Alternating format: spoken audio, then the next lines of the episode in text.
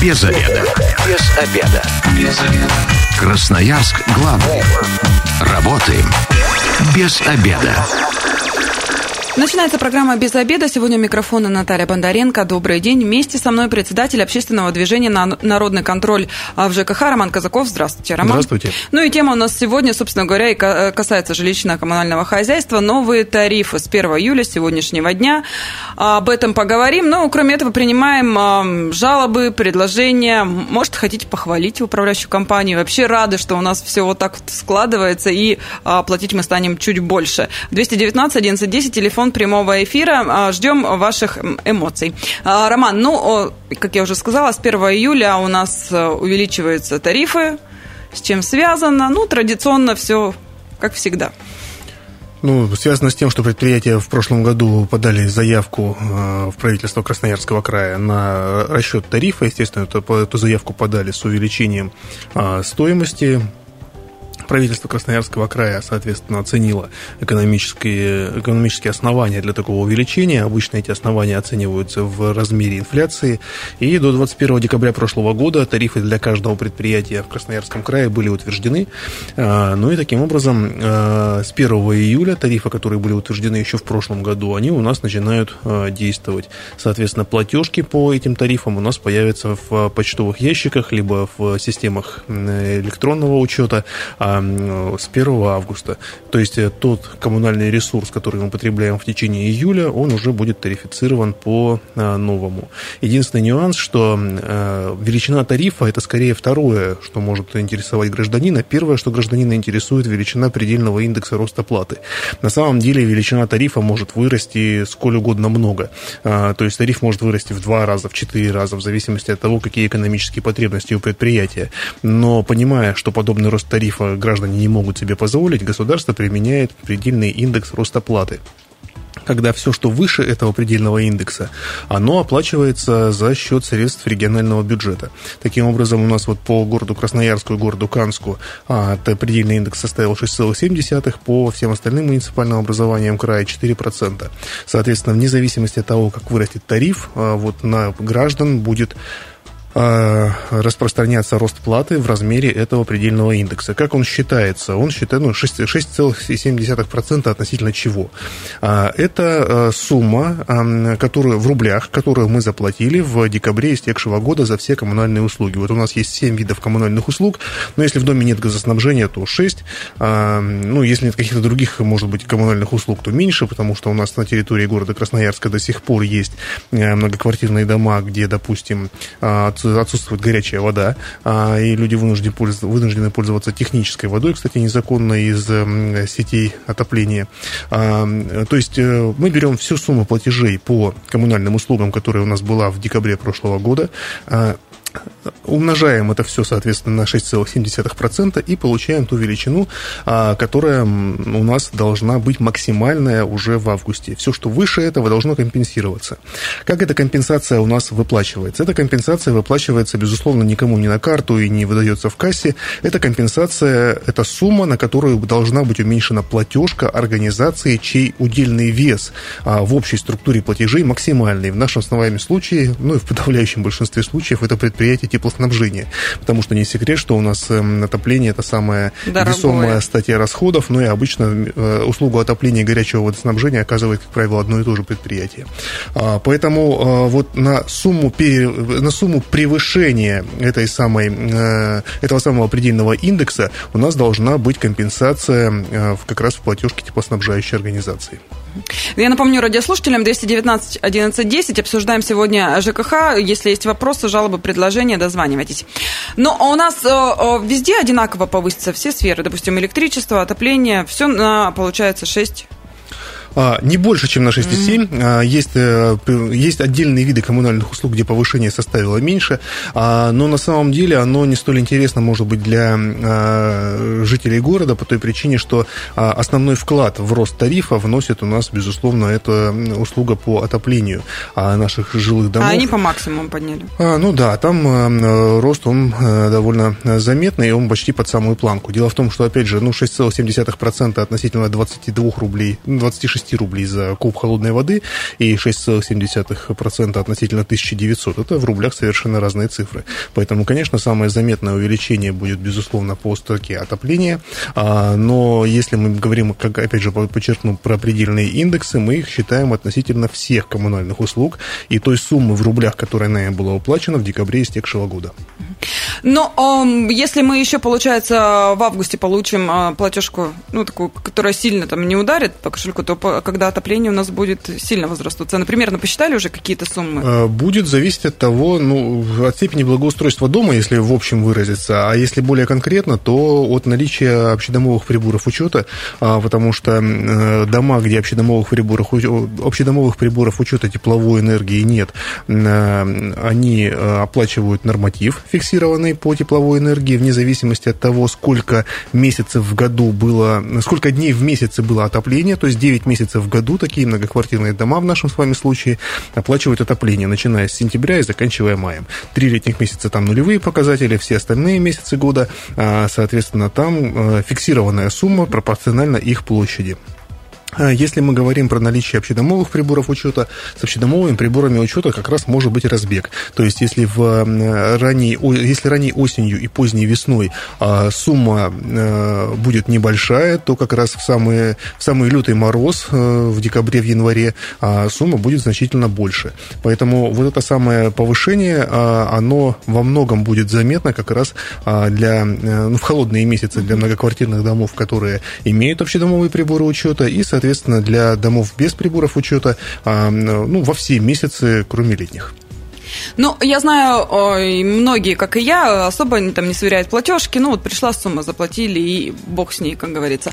Но как проверить вообще, правильно ли управляющая компания насчитала? Может быть, бывают же всякие ошибки, сбои и так далее. У нас зачастую даже сами а, СГК или там Краском пишут о том, что неправильно посчитали, сбой какой-то в системе был, придут перерасчеты и так далее и тому подобное. Как проверить? Ну, э, прямо скажем, не всегда управляющая компания делает расчет. Дело в том, что есть же два варианта взаимоотношений э, с ресурсоснабжающими организациями. Первый вариант, когда у нас нет прямого договора, и в этом случае действительно расчет начислений делает управляющая компания. У нас таких домов еще много? Э, у нас таких домов, наверное, процентов 15 в городе Красноярске, в крае, безусловно, сильно больше. И тогда, конечно, все претензии по начислению платы будут в адрес управляющей компании. Если мы говорим про наличие прямых договоров, тогда управляющая компания из этой схемы взаиморасчетов исключается, и само начисление платы а у нас производят ресурсоснабжающие организации, которые непосредственно по прямому договору нам оказывают услугу. А, сразу скажу, э, что принципиальной разницы в сумме оплаты не существует, как по прямому договору, так и по его отсутствию плата будет одна и та же. А, разница заключается только в том, что управляющая компания в случае наличия прямых договоров не несет ответственности за неплательщиков перед ресурсоснабжающей организацией. То есть для управляющей управляющей компании прямые договоры – это возможность исключить потенциальный риск банкротства за счет неплатежей по коммунальным услугам от отдельных граждан. То есть потребитель э, на самом деле вообще ничего не теряет, ему по большому счету все равно. Э, потребителю одинаково, да. Угу. Платить единственное, что в случае с прямыми договорами вместо одной платежки будет 5. А. Ну, такое разовое неудобство. Уже, мне кажется, те, кто давно работает, привыкли. В целом, да, это не, не является большой проблемой. Поэтому, то есть, в зависимости от того, кто у нас является исполнителем коммунальной услуги, управляющая компания, либо ресурсоснабжающая организация, мы к ним предъявляем претензии относительно величины начисленной а, платы за коммунальные услуги. И опять же, в надзорные органы мы обращаемся тоже по факту нарушений а, либо управляющей компании, либо ресурсоснабжающей организации. Несмотря на действующие сейчас ограничения по части проведения проверок а, в отношении субъектов малого и среднего бизнеса, управляющие организации под такую категорию подпадают. Тем не менее, представители службы строительного надзора жилищного контроля Красноярского края должны должны будут а, по факту поступившего обращения провести проверку правильности начисления оплаты и, соответственно, принять меры реагирования, если действительно такое нарушение было. Что касается самой проверки этого, ну, возможных нарушений, мы должны помнить, что у нас есть а, несколько вариантов начисления оплаты. У нас есть, соответственно, начисление оплаты за коммунальную услугу. Либо мы платим по счетчикам, это мы говорим про холодную и горячую воду, за водоотведение как сумма показателей холодной и горячей воды, потому что в Красноярске нет многоквартирных домов, оборудованных а, счетчиками по водоотведению. А, значит, э, либо электроснабжение, где тоже у нас есть приборы учета. Мы смотрим тариф, который у нас утвержден для данного предприятия, и важно помнить, что у разных разных предприятий могут быть разные тарифы. Несмотря на то, что у нас основным поставщиком тепловой энергии в Красноярске а, является сибирская генерирующая компания, тем не менее в Красноярске есть довольно много малых организаций, которые... Котельные, да, да, да малых котельные, которые поставляют тепло, и у них тариф может быть, может быть и будет другой. Меньше? А, больше, больше, безусловно, да, потому что э, у сибирской генерирующей компании они за, из одной тонны угля делают две, два вида услуги. Они генерируют электроэнергию а, и, соответственно, вырабатывают тепловую энергию. Ну, в случае с котельной вопрос наличия энергоблока не рассматривается, поэтому там только тепло. А, вот, мы смотрим тариф для конкретного предприятия, мы смотрим тот объем коммунальной услуги, которые мы потребили в кубических метрах либо в киловатт-часах, а, умножаем и, соответственно, получаем получаем ту величину, которую мы должны были а, а, увидеть. Если все совпадает, значит, у нас претензий нет. Если не совпадает, сначала эти вопросы, естественно, лучше адресовать тому, кто это начисление производил. И если мы никакого внятного ответа от них не получим, а, либо мы понимаем, что ответ не соответствует действительности, тогда уже имеет смысл обращаться в надзорные органы. Но при желании можно обратиться в нашу приемную бесплатной юридической помощи и, соответственно, консультацию по этим нюансам всем получить.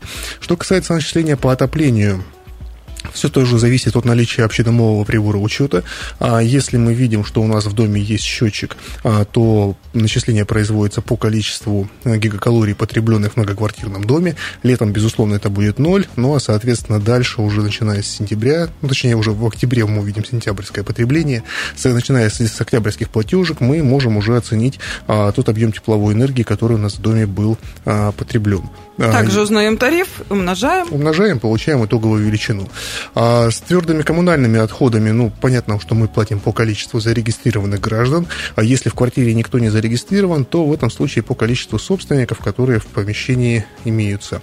И остается у нас тогда управляющая компания. А если мы ну, оцениваем услуги управляющей компании, то эти услуги оцениваются по площади нашей квартиры. Э, соответственно, мы смотрим тариф. А тариф не утверждает государство. Тарифы на услуги управляющих компаний с 1 июля у нас не изменяются, если собственники такое вот решение это очень не важный приняли. момент. Да, а, поэтому а, мы смотрим тот тариф, который нами был утвержден, мы смотрим площадь нашей квартиры, ну и, соответственно, произведение этих двух величин дает вот ту самую сумму, а, которую мы должны будем оплатить управляющей организации. То есть в этой строке ничего не должно поменяться, как мы платили там в, в, в июне, ой, в мае там и, и так далее. Есть несколько нюансов. Безусловно, то есть в общем случае, да, ничего поменяться не должно. Есть два исключения. Первое, если мы на общем собрании приняли решение об изменении тарифа. А если мы никогда а... не были на общем собрании, где нам узнать, что мы приняли это решение? Если вы не были на общем собрании, это не говорит о том, что такое собрание могло не состояться. Дело в том, что для утверждения тарифа на жилищную услугу необходимо, чтобы за проголосовали более половины от э, общего числа собственников, принявших участие в собрании. Но таких собственников в собрании должно принять э, участие не менее чем половина от общего числа. Короче, половина собственников от общего числа в доме должны угу. принять общее, участие в общем собрании, и Остальные, половина от этой половины должны проголосовать. А, соответствующее уведомление об итогах голосования должно быть размещено в, в подъезде на досках объявлений, а, либо в друг, любом другом установленном месте. И если мы говорим про работа управляющей компанией, то а, другой нюанс, когда, когда у нас тариф мог измениться, но при этом не было общего собрания, мы точно знаем, мы не голосовали. И на, на досках ничего не и было. И на досках у нас ничего не было, да. То есть мы говорим тогда о следующем. Управляющая компания вправе в одностороннем порядке самостоятельно увеличить тариф в том случае, если мы такое право управляющей компании дали. То есть если мы где-то в договоре управления многоквартирным домом, либо в э, протоколах общего собрания собственников отдельно проголосовали, проголосовали за то, что управляющая компания вправе индексировать тариф на жилищную услугу на величину инфляции, на величину индекса роста потребительских цен, и такое решение набрало достаточное количество голосов, в этом случае управляющая компания имеет право такую индексацию тарифа самостоятельно производить каждый год. Если такого решения нигде не было, ни в договоре, ни в протоколах общего собрания, а, соответственно, и сами мы не голосовали, то тариф на жилищную услугу для управляющей компании измениться не может. А домов у нас, где вот как раз э, управляющая компания сама решает, не подскажете, много? Люди, а... мне кажется, это вообще как-то не, не усмотрели этот момент. Дальше больше. Дело в том, что раньше, безусловно, ну, во-первых, эта норма была не так не столь распространена. А, тем не менее, а, когда мы говорим про э, услуги управляющей организации, мы понимаем, что управляющая компания, безусловно, стремится ну, сохранять хотя бы экономику предприятия в той же паре, которая была изначально зафиксирована. Поэтому, как только эта норма появилась, стала доступной для управляющих организаций, собственники, а часто, не обращая внимания, стали такую возможность управляющей компании допускать. Угу. То есть, либо собственники не прочитали договор управления, где был такой пункт прописан, либо собственники проголосовали на общем собрании, а, где соответствующая норма была тоже одобрена. Поэтому, если в, опять же, точную величину не назову, я думаю, что никто ее не знает, потому что никто таких подсчетов никогда не вел. Но по моим ощущениям, по обращениям, опять же, жителей, с кем мы регулярно каждый день общаемся, кто приходит в наши приемные, я вижу, что, наверное, процентов 10 от общего числа многоквартирных домов а, подобную возможность управляющим компаниям предоставили. Как правило, это многоквартирные дома новые, то есть относительно свежая застройка, э, в которые, это те многоквартирные дома, в которых у нас есть какое-то, ну, то есть э, в которых меньше, э, скажем так, включенность жителей в вопросы управления На домом. самотек все пускают. Да, и, как правило, это новостройки, потому что управляющая компания в новостройке обычно старается, скажем так, подсунуть наиболее выгодный для себя договор. Люди в силу того, что только въезжают, особо не вчитываются ни в они какие рады, документы, ни в договоры. Они думают, какие они будут клеить обои, и, соответственно, какой коврик они положат у себя в прихожей, и поэтому в договоре могут оказаться вот такие для многих неприятные э, нюансы, как индексация тарифа на жилищную услугу управляющей компанией самостоятельно каждый год. Без обеда. Зато в курсе. Возвращаемся в студию программы «Без обеда». Сегодня у микрофона Наталья Бондаренко. Вместе со мной председатель общественного движения «Народный контроль в ЖКХ» Роман Казаков. Еще раз здравствуйте. Здравствуйте. Мы первую часть программы начали э, с тарифов, э, которые вырастают у нас э, с сегодняшнего дня, увеличились и плавно перешли так к управляющим компаниям. Да? Э, что правильно, что неправильно, на что обращать внимание жителям. 219 11 телефон прямого эфира. Если есть вопросы, жалобы, дозванивайтесь и задавайте их в прямом эфире. Э, я вот еще хотела спросить вообще, к вам э, часто приходят, э, чтобы вы проверили вот Э, увеличения тарифов. Ну, грубо говоря, с платежками. Ребят, помогите, сравните, ничего не понимаю, рассудите, правильно или неправильно начислено. По поводу увеличения тарифов, э, наверное, реже, а вот э, когда просто с платежками по принципу, что есть какие-то вопросы в правильности начисления, каждый день. У нас каждый день один-два посетителя точно бывают, которые как раз приходят с платежками, с вопросом, что, допустим, я подавал показания счетчика там в течение какого-то времени, потом я отсутствовал, потом снова передал, теперь мне начислили такую огромную сумму, или там я не своевременно поверил прибор учета, вот каким образом должно быть начисление, или как посчитаны пени, мне вот насчитали одну сумму, я считаю, я считаю, что сумма должна быть другая, там и вот так далее, и так далее, поэтому с этими вопросами люди приходят каждый день.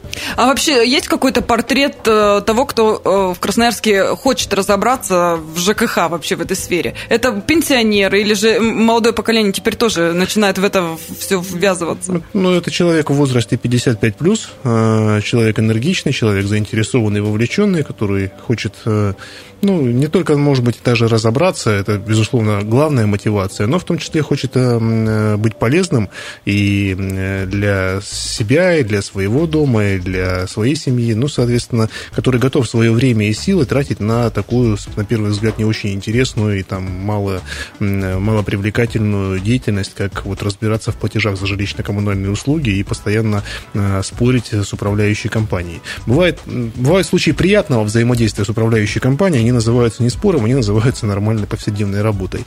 Их, к сожалению, пока меньшинство, но, тем не менее, мы видим, что, опять же, рынок, рынок определяет насколько управляющие компании а, ответственно относятся к своей работе и, соответственно, насколько управляющие компании вынужденно повышают качество. Потому что, опять же, ну, Красноярск э, в пересчете на квадратный метр находится в лидерах относительно количества управляющих компаний в городе, по всей стране.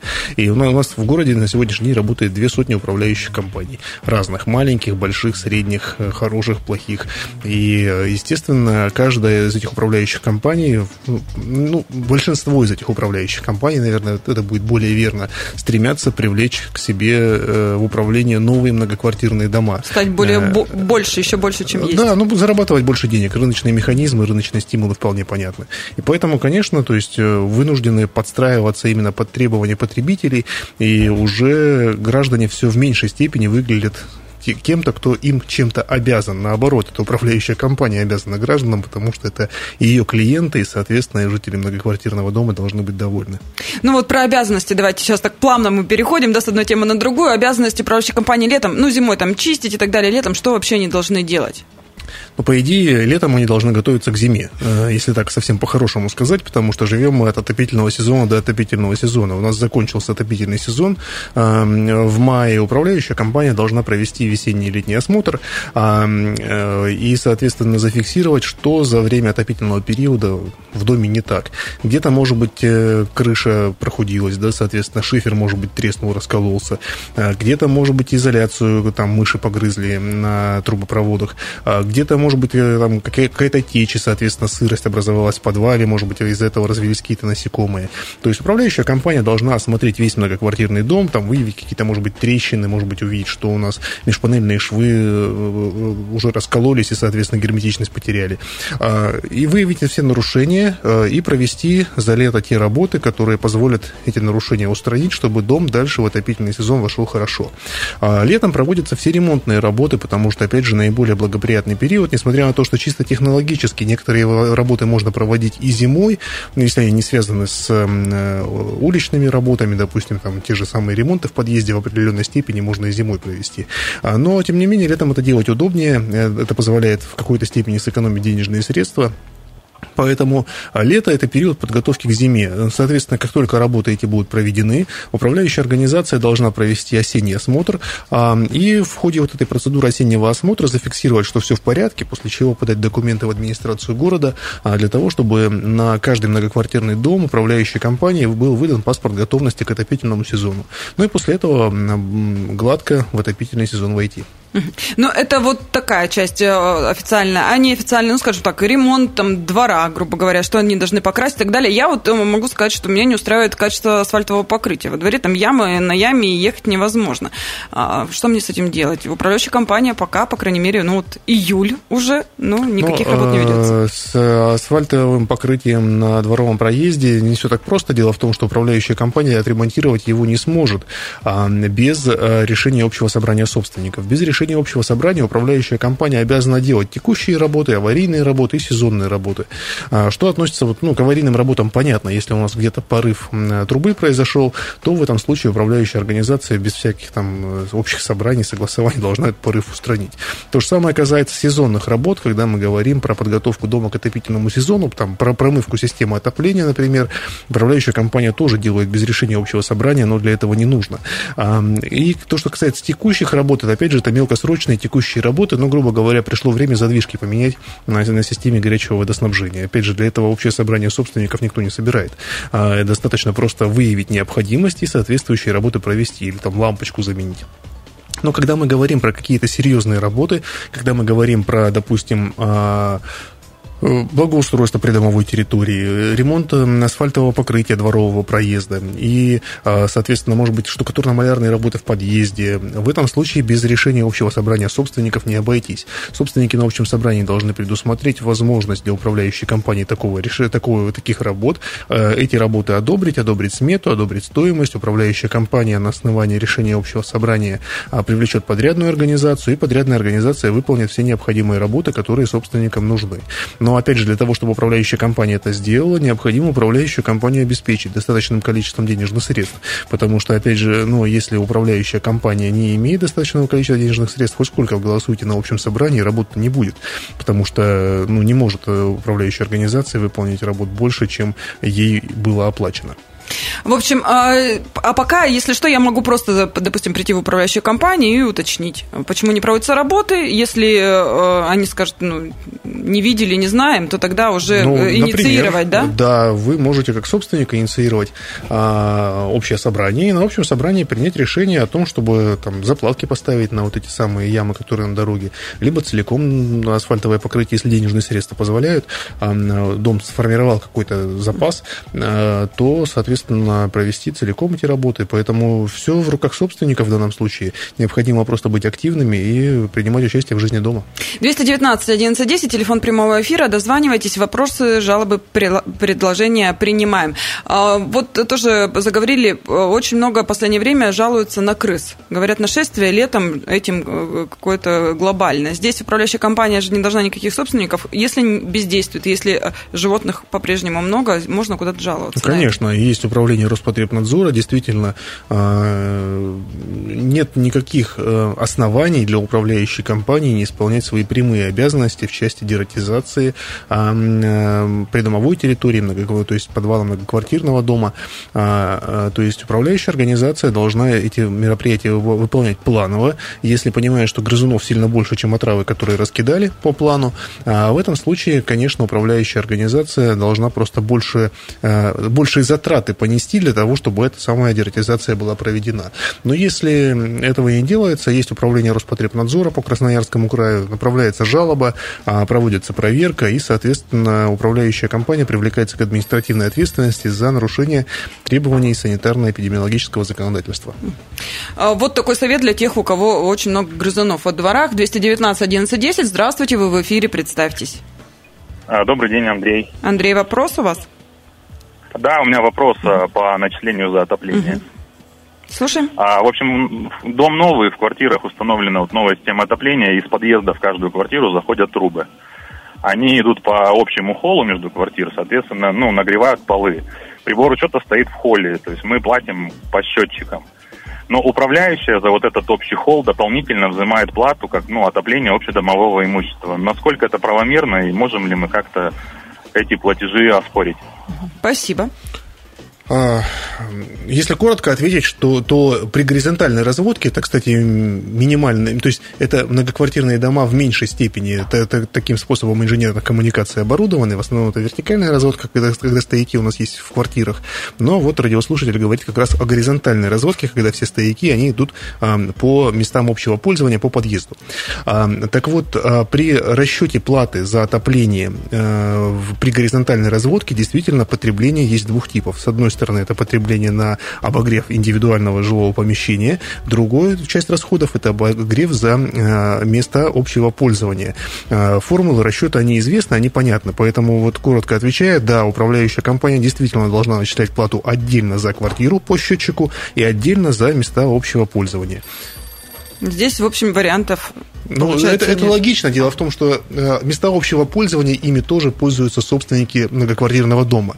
Ресурсоснабжающая организация условно поставила в многоквартирный дом там 10 гигакалорий тепла. Эти 10 гигакалорий тепла частично ушли на нужды обогрева в индивидуальных жилых помещениях и частично ушли на обогрев подъездов. Вопрос, кто должен оплачивать обогрев подъездов? Ну, очевидно, собственники этого самого дома. Поэтому начисления делятся на два типа. Индивидуальные начисления и места общего пользования. У нас на связи еще один радиослушатель. Э, сделайте сорвался, так, 219 11 10, дозванивайтесь и задавайте а, свои вопросы. А мы с вами а, за эфиром поговорили, да, и вы сказали, как сэкономить можно, даже вот в тех условиях, когда вроде казалось бы, ну, все понятно и, и, и прозрачно, да, радиослушатели ответим, потом про экономию договорим. Радиоприемник сделайте потише, фоним в эфире. Все, вы представьтесь, слушаем ага. вас. Здравствуйте, меня зовут Мария. Подскажите, пожалуйста, вы сказали, что можно инициировать общее собрание. Как это делается? Вот просто у нас э, мы заехали в новый дом, э, но там председатель абсолютно некорректно общается. Мне это не нравится. Я бы хотела сменить председателя. Угу, спасибо. Ну, во-первых, нужно понять, кто будет председателем. То есть новый э, человек. Дело в том, что вы на общее собрание выносите э, всегда вопрос с конкретным предложением. То есть э, вот там вопрос первый. Э, выборы председателя Совета Дома. И предлагаете сразу кандидатуру. Причем эта кандидатура должна быть обозначена именно в уведомлении о проведении общего собрания собственников. А, соответственно, эту информацию вы... Ну, то есть а, процедура следующая. Вы должны уведомить не позднее, чем за 10 10 дней до даты проведения голосования каждого собственника под подпись либо заказным письмом, либо, если такое место утверждено э, на общем собрании, то в общедоступном месте. Это может быть доска объявлений, это может быть дверь подъезда, это может быть информационный стенд, в общем, любое место, которое собственники ранее утвердили. После этого, а, как все получили у вас уведомление, вы проводите общее собрание в очной, очно-заочной, а, либо заочной форме, в том случае, если очное собрание не состоялось. Обычно проводят очное-заочное голосование. И на этом собрании вы, вы предлагаете собственникам помещений в многоквартирном доме выбрать совет дома, а выбрать председателя совета дома, и, соответственно, собственники голосуют. Для того, чтобы выбрать совет дома и председателя совета дома, необходимо, чтобы больше половины собственников от общего числа приняли участие в голосовании. Эм, подсчет ведется квадратными метрами. И больше половины от этой половины, то есть в абсолютном выражении больше четверти, проголосовали за новый состав Совета Дома и за нового председателя. После этого вы, эти, э, вы оригинал протокола направляете в службу строительного надзора и жилищного контроля Красноярского края, а копию передаете на хранение туда, где считаете ну, его, это, это место доступным и достойным. В управляющую компанию можете у себя дома оставить и так далее. То есть, опять же, же решение о месте хранения тоже утверждают собственники. Ну, Мария, мы ответили на вопрос, все-таки вернемся к экономии, да, что сейчас важно в условиях того, что у нас тарифы, кстати, в этом году больше не будет подниматься. Все, один раз, хватит? Ну, предсказывать сложно, но пока никаких оснований для того, чтобы у нас в этом году тарифы поменялись, нет. У нас с 1 июля будут тарифы новые на коммуналку, соответственно, с 1 января будет новая величина взноса на капитальный ремонт. Ну, все как обычно, да, про экономию. Вот буквально у нас остается пару минут.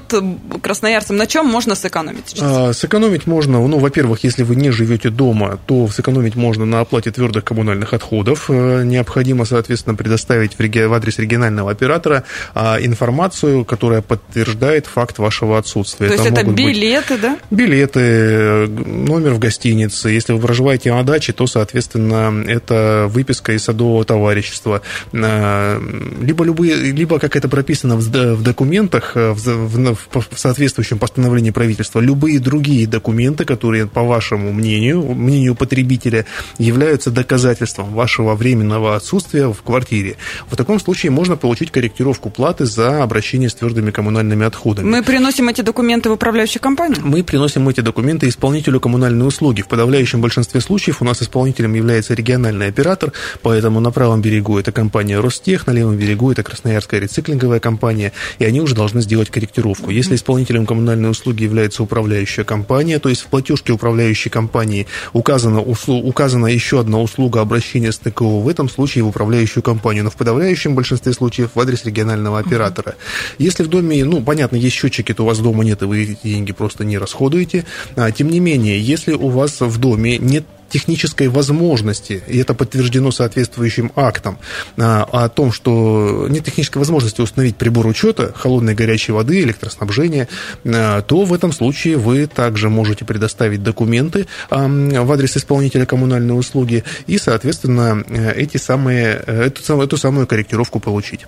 Спасибо большое, Роман. Время у нас совсем не осталось. Вот радиослушатели, надеюсь, взяли на заметку, берете справки. И, ну, я думаю, что даже какая-то минимальная сумма тоже будет полезно, если, это, если ее не платить. Спасибо большое. Я говорю председателю общественного движения «Народный контроль» в ЖКХ Роману Казакову. Эта программа через пару часов появится на нашем сайте 128.fm. Эм. Прослушайте, или если что-то в эфире, то переслушайте обязательно. С вами была Наталья Бондаренко.